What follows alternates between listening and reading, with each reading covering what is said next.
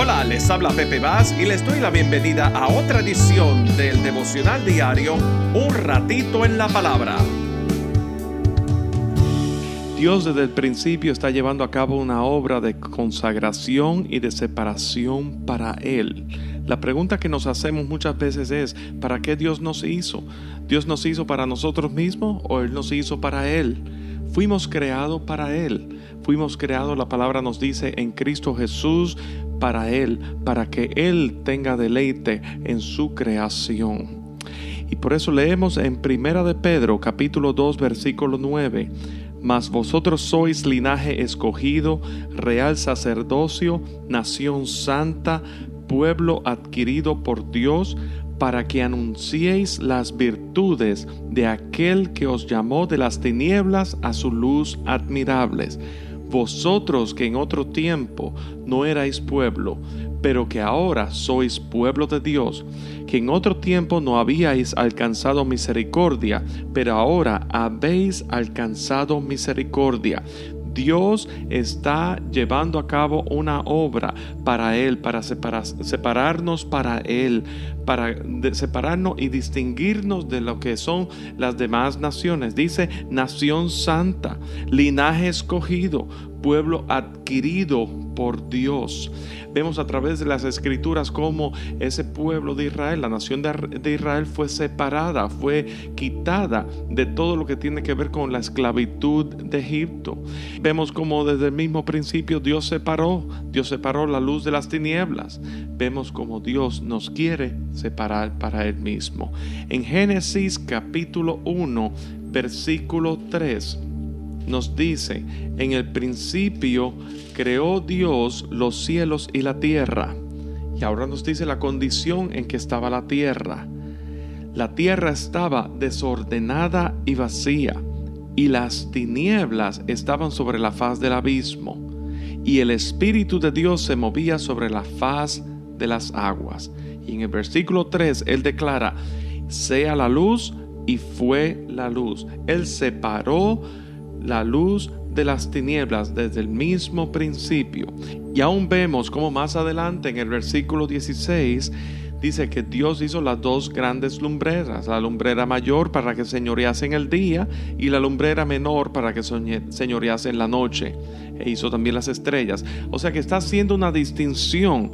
Dios estableció todas las cosas en el reino de la luz, porque su reino de Dios es en luz. Ahora bien, en el capítulo 6 del libro de Génesis vemos como Dios separa de la corrupción que hay en el mundo. Dice en el versículo 5, vio Jehová que la maldad de los hombres era mucha en la tierra y que todo designio de los pensamientos del corazón de ellos era de continuo solamente el mal. Y el versículo 6 dice, se arrepintió Jehová de haber hecho el hombre en la tierra y le dolió en su corazón. Pero en medio de esa corrupción, en medio del pecado que se multiplicaba en gran manera, Dios halló a un hombre, un hombre que lo describe la escritura como un varón justo y perfecto en sus generaciones, Noé. Noé. Y por eso Dios llamó a Noé y le dijo primeramente que la tierra se ha corrompido y que toda carne se ha corrompido su camino sobre la tierra. Entonces le dijo también que había decidido poner fin a todo ser por causa de la violencia y que iba a destruir toda creación, todo hombre, toda vida le iba a ser destruida. Pero Noé halló gracia delante de Jehová. Y entonces le ordenó en el versículo 14, hazte un arca de madera de gofer. Un arca es un barco bien grande. Pero ponemos en perspectiva esto. Dios quería preservar la vida de aquel hombre que había hallado gracia delante de él. Dios quería preservar la vida. Y para preservación de vida, Dios le dijo a Noé, hazte un arca. Y en el día de hoy, Dios nos invita a través de la persona de Jesús que nosotros nos separemos de toda corrupción del pecado del mundo y entremos en el arca, entremos en aquello que es su presencia, la presencia misma de Dios a través de la persona de Cristo Jesús, donde único tenemos acceso a la presencia de Dios. Pero dice en el versículo 14, hazte un arca de madera de gofer, harás aposentos en el arca, y aquí está la palabra clave, y la calafatearás con brea por dentro y por fuera. Y calafatear significa sellar. Los barcos se sellan por dentro y por fuera para evitar cualquier tipo de filtración de agua. Y en el arca de Noé eso tiene una connotación, sí, en lo natural, calafatear para aquello de que, que tenga que ver con sellar para que el agua no entre, pero tiene una connotación espiritual también. Calafatear por dentro y calafatear por fuera. Calafatear por dentro porque tiene que ver con preservación de vida. El arca fue construido para preservar la vida, para preservar la vida de Noé y su familia. Y Dios nos invita a que entremos a vida. Dios nos invita a que entremos en el arca, entremos en vida. Y la vida está en Cristo Jesús, el camino, la verdad y la vida en Cristo Jesús, quien nos dio vida estando muertos en nuestros delitos y pecados. Entremos en el arca, entremos en la presencia de Cristo Jesús. Pero bien, el arca también calafatear por fuera tiene que ver en la connotación espiritual aquello de de que lo de afuera no entre hacia adentro, para cubrir, para protección, todo lo que contra toda contaminación del pecado del mundo, que no vaya a entrar hacia adentro. Y Dios está sellando, Dios te invita a que tú entres en su barca, a su misma presencia, para que seas sellado por el Espíritu Santo, para que nada de afuera que venga a contaminarte, ningún tipo de influencia pecaminosa, ningún tipo de influencia que tenga que ver con la corrupción que hay en el mundo, venga a tomar posesión en tu vida. Pero al mismo tiempo Dios quiere preservarte a ti en Cristo Jesús por causa del depósito que Él ha puesto en tu vida.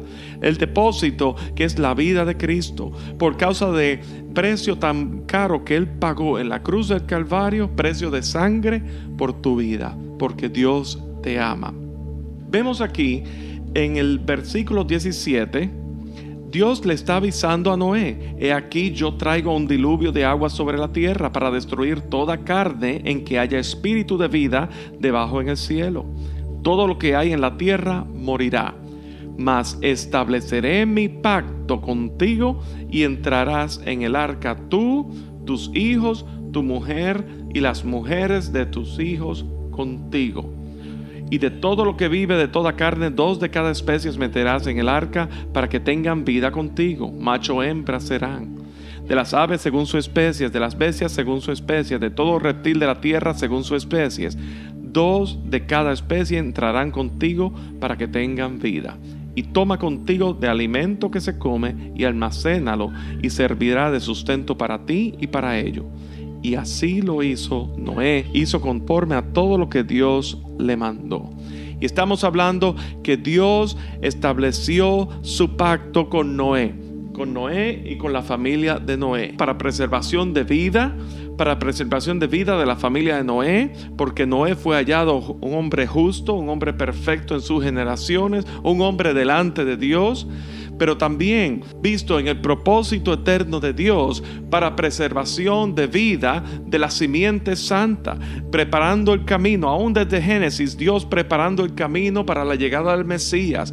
Por eso es que Dios estableció pacto, pacto con hombres, porque Él se había propuesto en su corazón de reunir todas las cosas en Cristo Jesús. Y en esta hora Dios te invita, como Dios le dijo a Noé, entra en el arca, Dios te dice en esta hora, entra en el arca.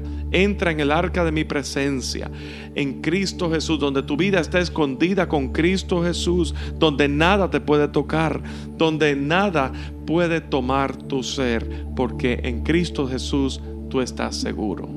De manera que Dios está llevando a cabo una obra de consagración y separación para Él, a tal y como habíamos leído en Primera de Pedro capítulo 2, Dios está separando ese linaje escogido, ese real sacerdocio, ese pueblo adquirido por Dios en la persona de Cristo Jesús.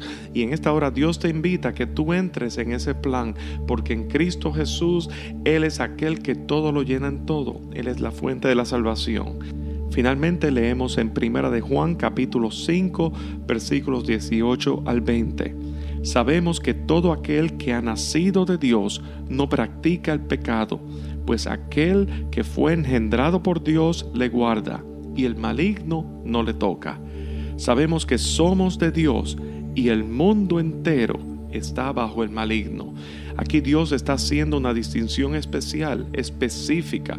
Está diciendo que el mundo sin Cristo Jesús está bajo las huestes del príncipe de este mundo, Satanás. Pero sabemos que aquellos que han recibido a Cristo Jesús como Señor y Salvador y han sido lavados y limpiados por su sangre, el maligno no los puede tocar. Estamos protegidos. Su costado es su protección. Nuestra vida está escondida con Cristo en Dios. Versículo 20 pero sabemos que el Hijo de Dios ha venido y nos ha dado entendimiento para conocer al que es verdadero. Y estamos en el verdadero, en su Hijo Jesucristo. Este es el verdadero Dios y la vida eterna. De manera que en esta hora te invitamos a que entres en el verdadero, entres en el arca, entres en la preservación de vida a través de Cristo Jesús. Amén. Este devocional se emite todos los días de lunes a viernes a través de las plataformas de Spotify, Apple Podcasts y YouTube. Suscríbanse a este podcast buscando a Pepe Bass Jr. y allí encontrarán recursos del devocional diario, el mensaje de la semana, música y mensajes de interés para todos. Pero muy importante, compártelo con tus amigos para que nos ayuden a crecer nuestra audiencia y a difundir el mensaje de salvación por medio de Jesucristo. También estamos en las redes sociales de Facebook, Instagram y Twitter. Muy importante, aprieten el botón de like o me gusta y compártelo con sus amigos. Que Dios te bendiga grandemente y será hasta nuestra próxima edición de Un ratito en la palabra. Que la luz de tu palabra mi mente sea renovada para experimentar tu perfecta